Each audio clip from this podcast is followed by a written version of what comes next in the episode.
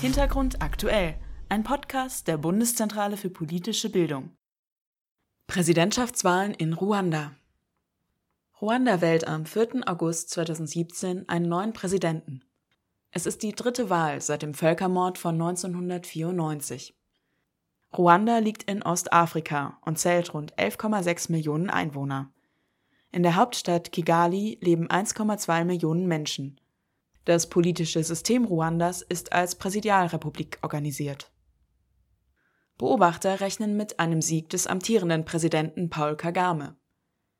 Der ehemalige Rebellenchef regiert Ruanda seit 2000 und hat das Land wirtschaftlich vorangebracht.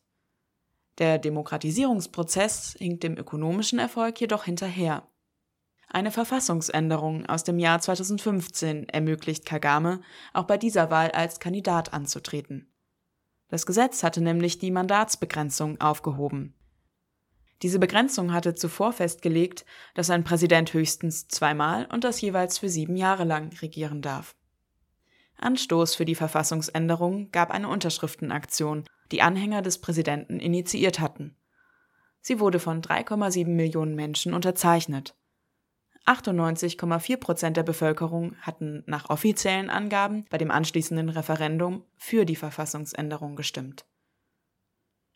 Die Europäische Union äußerte sich damals kritisch zu der Verfassungsänderung. Die EU-Außenbeauftragte Federica Mogherini hatte im Dezember 2015 erklärt, die Änderung von Artikeln, die sich allein auf ein Individuum beziehen, schwächt die Glaubwürdigkeit einer Verfassungsreform. Sie untergräbt die Grundsätze eines demokratischen Machtwechsels.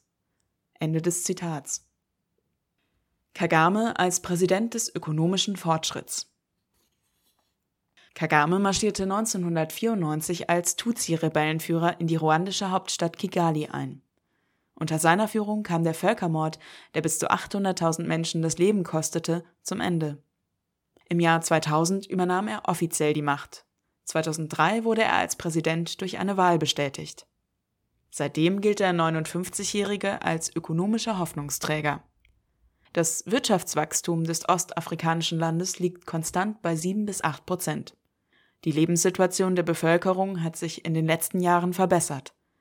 Dazu zählen zum Beispiel der Rückgang der Arbeitslosigkeit und Armut, Einschulungsraten von 100 Prozent, die Senkung der Kindersterblichkeit der Rückgang der Korruption und Investitionen in technologischen Fortschritt. Ruandische Gesetze, wie etwa das landesweite Verbot von Plastiktüten oder der Importstopp von europäischer und amerikanischer Secondhand-Kleidung, machen in Afrika von sich reden. Zentrale Wahlversprechen Kagames sind der Kampf gegen ethnische Konflikte und Korruption sowie Investitionen in Wirtschaft und Infrastruktur.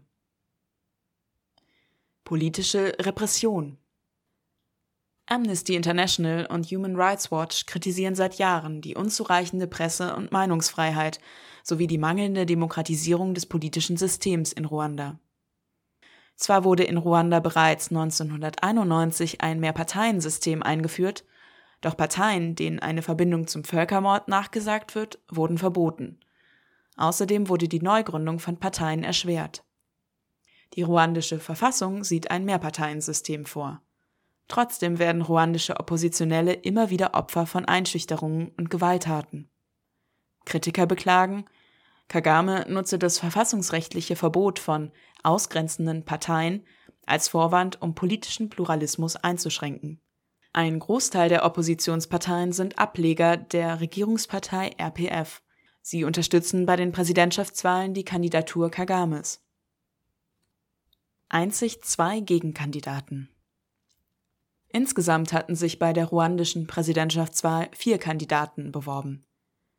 Die ruandische Wahlkommission ließ aber nur zwei weitere Präsidentschaftskandidaten zu, Frank Habineza und Philippe Mapimyama.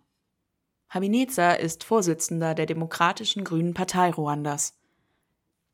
Diese war 2009 aus ehemaligen Mitgliedern der Regierungspartei Kagames entstanden.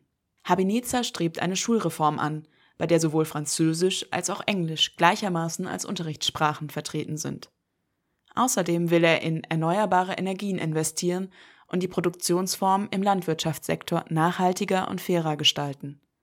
Er spricht sich zudem für eine Graswurzeldemokratisierung der Gesellschaft aus, bei der auf lokaler Ebene in politische Bildung und Diskussionen investiert werden soll.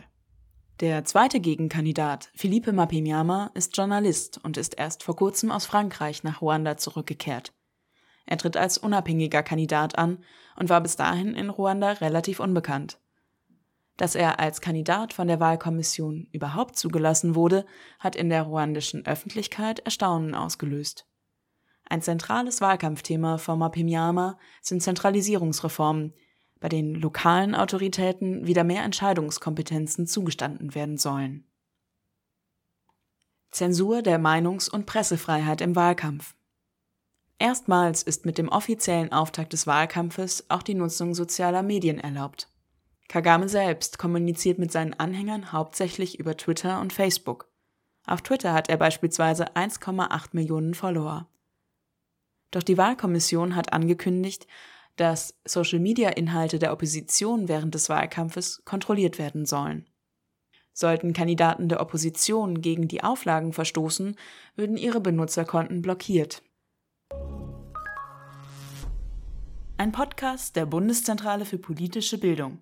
Weitere Infos und Hintergründe gibt es auf www.bpb.de slash Hintergrund-aktuell.